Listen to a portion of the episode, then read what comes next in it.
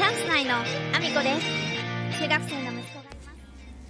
すこの放送は、バク転とバク宙ができるようになりたい、IT プログラミングの勉強をしながら大好きなゲームを毎日全力でやっている、アミコの息子、ゴーちゃんの提供でお送りしております。ゴーちゃん、ありがとうございます。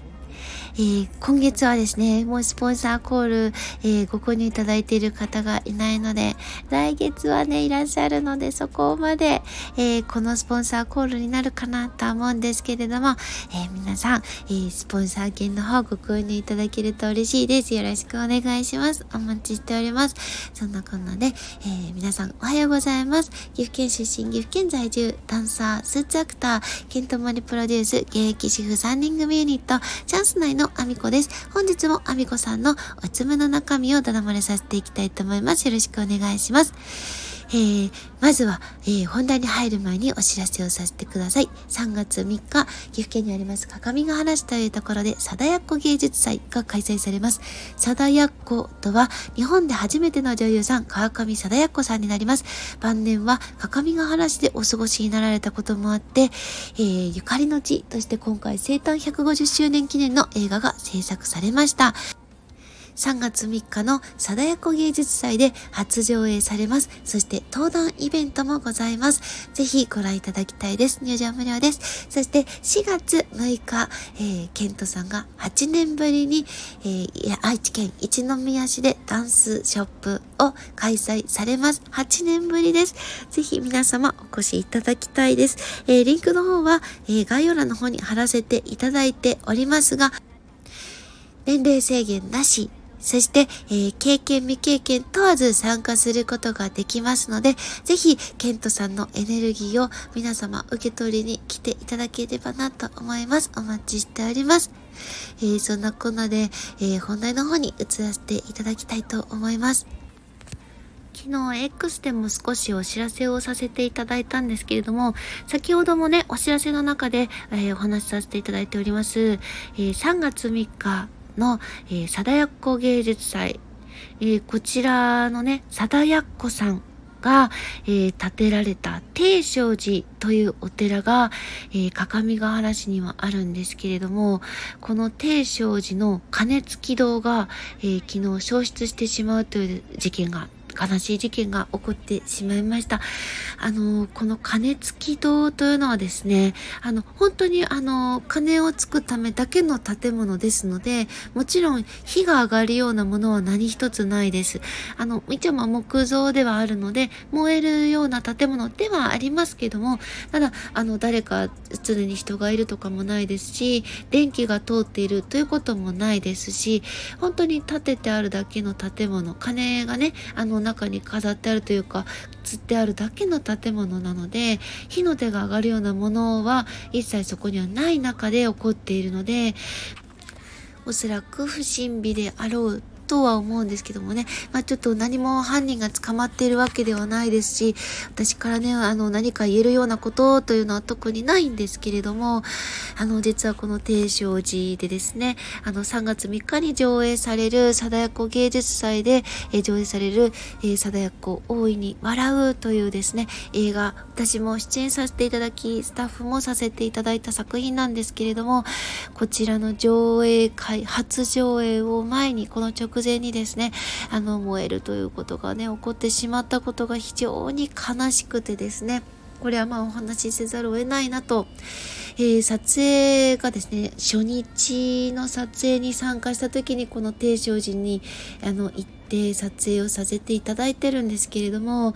この定正寺ですね、あの芸能のお寺としても有名でして、芸能人もね、あの、多く訪れるお寺なんですよね。これは、あの、川上貞奴さんが日本で初めての女優さんということもあり、その女優さんが建てられたお寺だからということもあるとは思うんですけれども、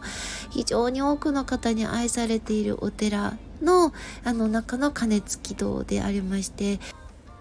鐘付き堂の中であの撮影をしたっていうことは特になくてあの定正寺のお寺でね撮影をしてでそのお寺から出てくるところのシーンとかの撮影の中に、あの、この鐘付き動画少し映っているという状態でして、実は、えっ、ー、と、撮影中にですね、あの、スタッフが、あの、視覚になる位置に隠れていなければいけなくて、隠れた場所が鐘付き堂のすぐ真下だったんですよね。で、実はちょっとだけその隠れているところもですね、バレバレに映ってしまっているところが多分、あの、映像の中にも出てくると思います。あの、隠れてる感じは出さないようにはしてるんですけども、えっと、分かっちゃうじゃんっていうところが実はちょっとありまして。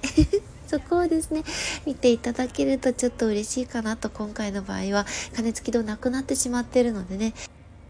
このタイミングでというのもちょっとあれなんですけども、ただ映像に残せているということは、まあ、不幸中の幸いとまでは言えないですけど、映像で見ることができますので、ぜひね、この貞子芸術祭もご覧いただけたらなと思うんですけども、あの、歴史的な建物というか、みんなが守り続けてきた建物がなくなってしまうということに関して、本当に私としてもこれ心苦しいというか、自分自身がね、実家がそういう状態で、まだね、実家はあるんですけども、実家の中にあった結構歴史的な建物をですね、あの、旗織工場をしていたので、旗織工場のその勤めている人たちの下宿みたいなあの建物も私が小さい頃に亡くなってしまったしでさらにはですねこ最近ですねもう12年前だったと思いますけどもえ、ー、と蔵が大きな蔵があったんですがその建物もあの維持が難しくあのなくなってしまったというか壊すことになってしまってでそこにはですね宮大工さんがあの丹精込めて作ってくださったあの家で釘が一つも使われてない蔵。なかなか珍しい状態のあの蔵だったこともあってあの私の実家はあの重要無形ですけども重要無形文化財に指定されているお家なんですよね。その中に住んできたんですけれども、まあ、大事なものって守るのが本当に難しいなと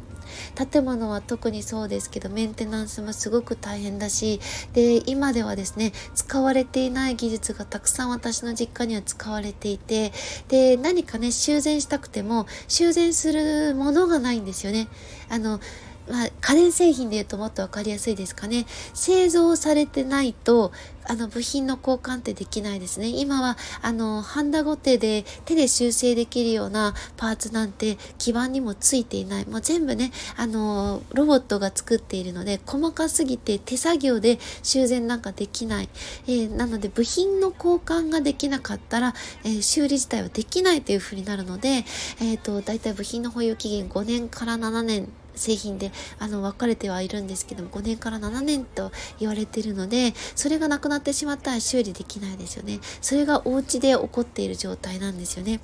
瓦も、えっ、ー、と、昔の技術すぎて、えー、今、えー、現存してないんですよ。作れる方がいらっしゃらない。なので、あの、壊れても瓦を、えっ、と、同じものに取り替えてくれる人はいない。そして、あの、修繕しようと思っても修繕できる人もいないという状態なので、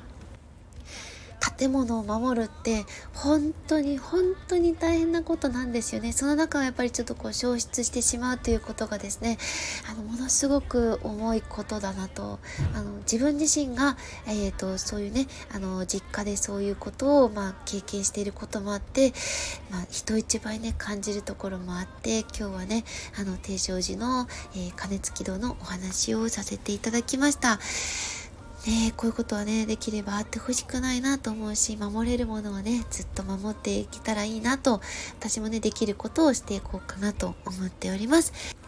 そんなコーナーでコメントのお礼に移らせていただきたいと思います。ひなたけさんからいただいております。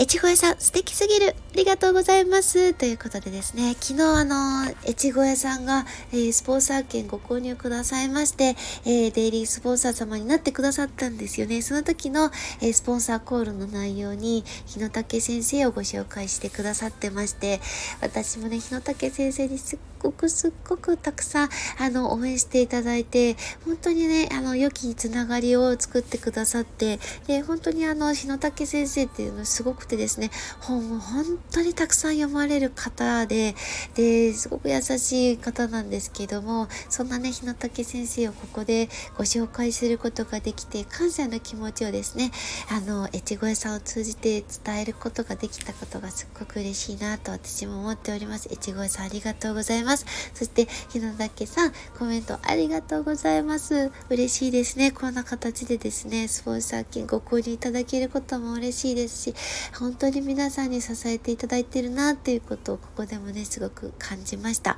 ありがとうございます。えー、そんなこんなでですね、私の SNS のフォローよろしくお願いします。Twitter、Instagram、TikTok、 YouTube、note、Threads、それからスタンド FM と帽子で放送させていただいてます。放送内別々のものになります。ぜひフォローしてお聞きいただけると嬉しいです。そして概要欄には私が応援させていただいている方のリンクを貼らせていただいております。えー、ケントさんのワークショップ、ダンスショップの、えー、お申し込み方法についても、えー、記載させていただいておりますので、ぜひご覧ください。よろしくお願いします。そんなこんなで、今日も一日ご安全にいってらっしゃい。